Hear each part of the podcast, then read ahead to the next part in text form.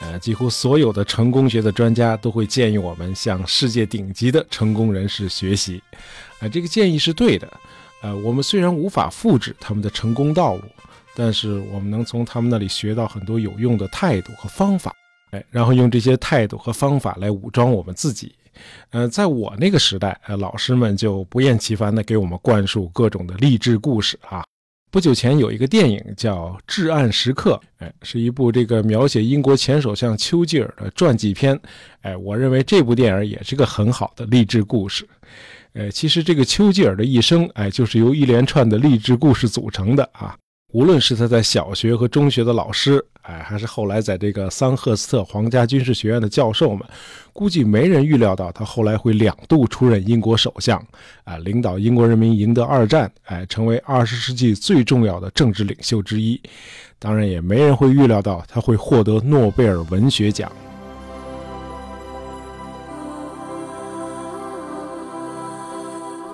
这个丘吉尔呢是个早产儿，他出生的时候，他妈妈都没来得及去医院，啊，孩子就在这个布伦海姆宫的一个大厅里呱呱落地了。呃，这个布伦海姆宫，呃，是当初这个安妮女王赐予这个丘吉尔的祖先啊，马尔布罗公爵的啊，现在呢被联合国列为世界文化遗产。嗯，这地儿离牛津呢大概是十几公里远。呃，在丘吉尔出生的时候，呃，这个布伦海姆宫呢是丘吉尔伯父的庄园。呃，你别看这丘吉尔是个早产儿，他上学可没提前啊，七岁才上学。呃，他给师生们留下的印象就是贪玩啊，喜欢惹是生非，呃，学习成绩差，还特别的馋啊，见着食物抓起来就往嘴里塞啊，一点也不像个贵族家的孩子。哎，都比较贪吃啊，这也能解释为什么后来这个二战期间这个三巨头就他最胖。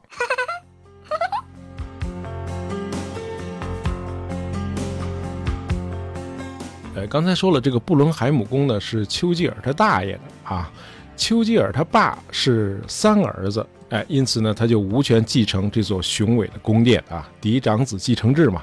那么和他大爷比呢，这个丘吉尔他爸呢是个没落贵族啊，其实挺穷的。嗯，他爸后来之所以能够在英国政坛上叱咤风云啊，全靠自己打拼。还有呢，就是娶了一位有钱的美国美女。丘吉尔他们家至少有两位也通过迎娶这种美元公主的方式啊，让自己摆脱经济上的困境。呃，什么叫美元公主呢？哎，就是美国那些有钱的女财产继承人。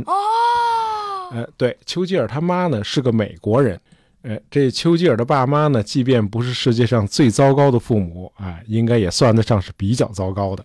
俩人呢都不太管孩子，那把孩子们扔给保姆，就去各忙各的了。他爸呢去忙政治啊，找情妇；他妈呢去交男朋友。Oh no！哎，这维多利亚时期这个英国的上层社会其实是很荒淫的。那这个丘吉尔他爸呢，后来靠自己打拼呢，几乎当上了英国首相。呃，结果就在丘吉尔刚过二十岁生日没几天，他爸就去世了。这个病因呢是梅毒。哎，你可见这个英国上流社会有多乱了。呃，这个时候的丘吉尔呢，正在这个桑赫斯特皇家军事学院就读。呃，因为成绩差，那个丘吉尔考了三次才被这所学院录取。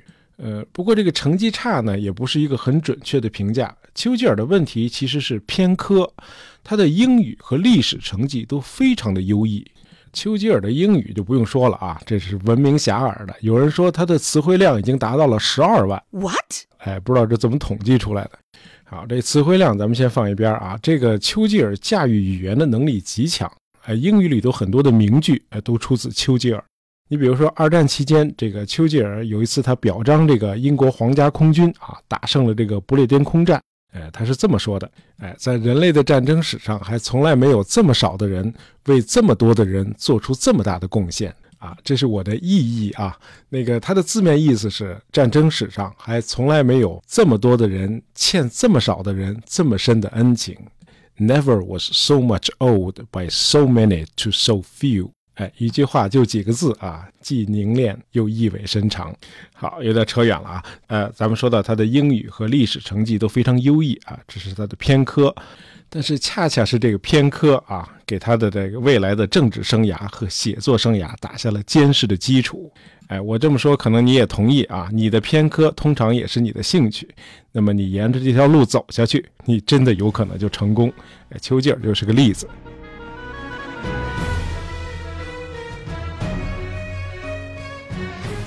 呃，丘吉尔能成功呢，还有一个重要因素就是他非常渴望成功。呃，缺少父母的关爱呢是个缺陷，但是却让丘吉尔比其他的贵族子弟更早的成熟。哎，他年纪轻轻就已经开始设计自己的人生了。他知道自己既然已经上了军校，那获得成功的最快捷的渠道就是建立军功。呃，虽然这个军队呢并不是最终的目的啊。但是肯定是实现最终目的的一种有效的方式，因此他需要一场战斗，一场被大家谈论和记住的战斗。那为了这个目标呢，他愿意冒一切风险。哎，这时候机会就来了。呃，在古巴做了一个月的军事观察员之后，年仅二十二岁的陆军中尉温斯顿·丘吉尔就来到了英属印度的西北边陲的偏远山区，这个地方叫马拉坎。哎，就是今天巴基斯坦和阿富汗的交界处。那么，二零一一年，本拉登就是在这附近被击毙的。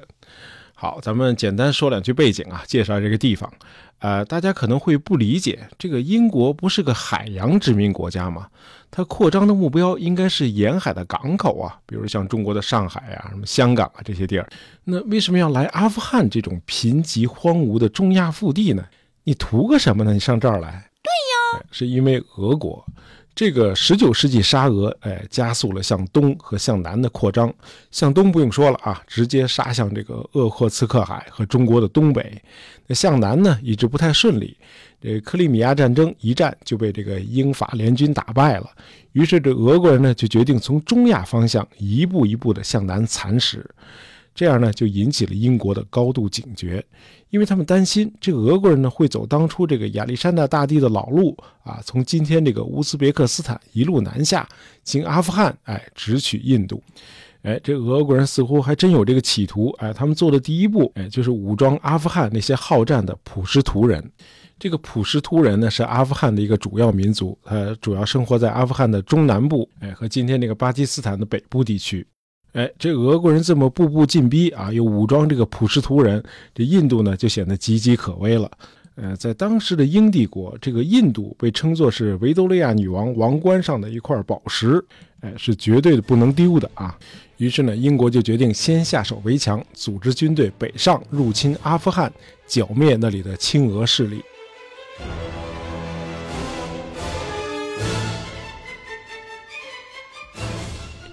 那么两次入侵之后，英国人发现那些手持俄国步枪和大砍刀的阿富汗普什图族人非常的凶悍，很难搞定。于是呢，就有人出主意啊，把这个阿富汗普什图人居住的地方肢解成两部分，啊，南边的一半呢并入英属印度，这样呢，英国还能得到一段缓冲区。于是，这个英国谈判代表亨利·杜兰爵士啊，就逼迫阿富汗在这个国家的南部画了一条从东北到西南长达两千四百公里的所谓杜兰线。哎，英国人是到处画这种线，什么麦克马洪线了，哈，杜兰线了，哎。这样呢，就有数百万普什图人就被并入了英属印度。那么这块地方呢，现在就在巴基斯坦的北部啊。咱们在以前节目里说过啊，这印巴分治之后有了一个巴基斯坦。以前呢，只有印度，没有巴基斯坦这个国家。那么这条杜兰线划定了四年之后，那么这个地区就爆发了大规模的普什图人起义。那这个丘吉尔呢，是在1897年的秋天啊到达马拉坎这个地区的。啊，这个时候呢，普什图人的起义刚刚爆发。哎，丘吉尔虽然是一门心思想建功立业，但是在这个马拉坎地区，这个英国部队呢没有空缺的军官名额，于是这个丘吉尔呢就只能以随军记者的身份，哎，同部队一道出征。哎，你别说，这丘吉尔还真是个出色的记者。在马拉坎的几周时间里，他给这个英国的《每日电讯报》啊撰写了大量的报道、评论和随笔。哎，他敏锐地发现，在这个普什图人居住的这个兴都库什山区呢，呃，经常会出现一些衣衫褴褛的伊斯兰教僧侣。哎，这帮僧侣的主要工作，哎，就是抵制现代文明，散布仇恨思想。哎，这个教士团伙呢，有个名字叫塔利布，哎，听着耳熟吧？哎，这帮塔利布就是今天那个地区伊斯兰极端组织塔利班的曾曾祖父们。哎，这塔利班是有传统的，哎，根儿在这儿呢。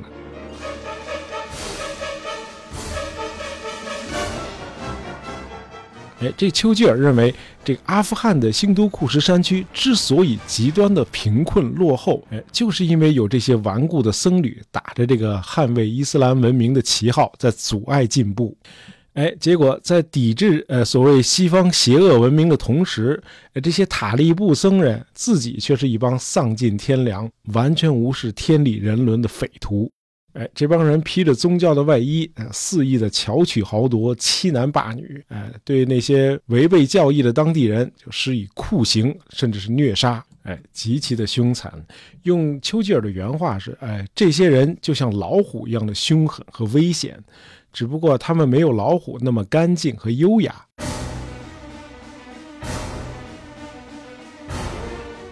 呃，丘吉尔在马拉坎参加的第一场战斗是在1897年的9月16号。那么头一天晚上呢，他和他的部队呢就在一个山谷里野营。呃，这个山谷呢就像一个杯子的杯子底儿啊，四周是锯齿状的这个山峰，巍然耸立，就像黑色的墙壁一样包围着他们。那山顶上呢，到处闪烁着篝火，普什图族人的营地就在那山顶上。那么第二天一大早，丘吉尔就领教了这帮可怕的对手。哎，用他的话说，就是忽然之间，就像是从山上的石头里蹦出来一样。哎，那些普什图族的武装分子就从四面八方奔涌而下，大惊失色的英军士兵，无论朝哪个方向看，都能看到普什图人疯狂地向他们冲过来。哎，你就看到一千只、两千只、三千只脚从这个高耸的悬崖峭壁上向他们冲下来，一下就冲到了他们跟前。在这个丘吉尔完全反应过来之前，他身边的英军官兵就已经开始不断的死去了。这个场景，即使在他度过了漫长而又饱经战争的人生之后，仍然令他无法忘怀。哎，最令他感到义愤填膺的一幕是，哎，他看到十几名普什图人正围着一个受伤倒地的英军士兵，哎，他们在用长长的弯刀不断的砍那名士兵。哎，这个丘吉尔愤怒地用这个左轮手枪向着这群人开了一枪又一枪。他回忆说：“哎，我不敢确定，但是我想我打中了四个人，他们很快的都倒下了。那么这场战斗如果没有友邻部队迅速来解围，那丘吉尔和这支英军分队势必是在劫难逃。在此后的六周里，哎，丘吉尔所在的马拉坎野战部队和这个普什图人又苦战了多达九次。”那么丘吉尔呢？因为作战勇敢，多次受到表彰，哎，他成了个战斗英雄。呃，丘吉尔的一个好朋友叫 William Brownie Clayton，哎，这是一名中尉。那么这名中尉在指挥部队撤退的时候，自己留在了最后，结果胸部中弹阵亡。当他的遗体被英军抢回时，人们发现他已经被普什图人剁成了碎块。呃，一向以冷静自居的丘吉尔看到这个担架上他战友的惨状时，顿时泪如泉涌。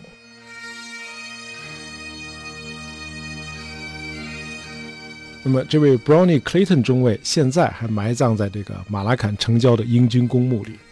呃，丘吉尔说，他本人没有被埋葬在这个遥远的、被人遗忘的新都库什山脉，完全是因为运气。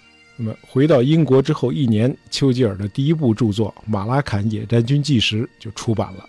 呃，当时的这个威尔士亲王大大赞许了这部纪实文学作品。这一年，丘吉尔才二十四岁，已经是个畅销书作家了。那么在后来的一百年里，这本书慢慢的被大家遗忘了。不过到了二零零一年，阿富汗战争开打之后，这个英美很多出版社呢又开始再版这本书。哎，直到二零一零年的夏季，这个驻阿富汗的美国和北约部队的指挥官是 Stanley McChrystal 将军。呃，这位将军每天早上都要在喀布尔的美军基地跑步八英里。那么跑步的时候，他这个 iPod 耳机里经常播放的就是丘吉尔那本《马拉坎野战军纪实》哎这本书的有声读物。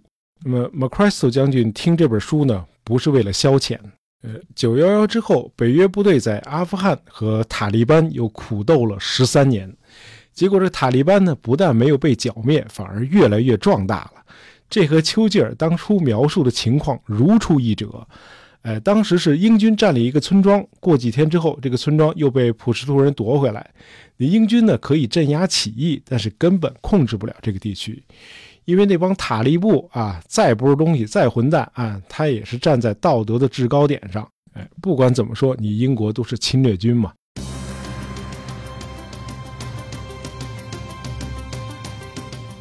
到了一八九九年，也就是丘吉尔离开部队的两年之后，呃，寇松继任这个英国驻印度总督，他开始推行新政，主要就是撤出英军部队，恢复对新都库什山部落地区的间接统治。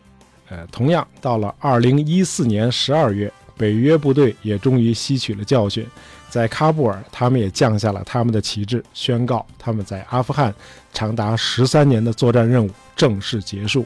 那么和十三年比起来，这个丘吉尔在马拉坎的野战部队其实只待了六周，哎，因此有不少的学者认为这丘吉尔啊是沽名钓誉。当时就有很多媒体说他是个自我推销者，这个丘吉尔是个爱出风头的年轻人。呃，这种抨击呢也不是完全没有道理。不过，如果单从这个成功学的角度来看啊，这个丘吉尔是个目标明确、道路明确。而且善于利用机会和把握机会的人，当然他也是个有准备的进取者啊。正是他在学校里的偏科历史和英语，让他在二十四岁的时候就能写出一部既有深度又有文采的纪实作品。那么回顾一下历史，有谁能做到仅仅参战六周就能成为实打实的战斗英雄，同时又是个畅销书的作家呢？哎，恐怕还真的没有第二个案例。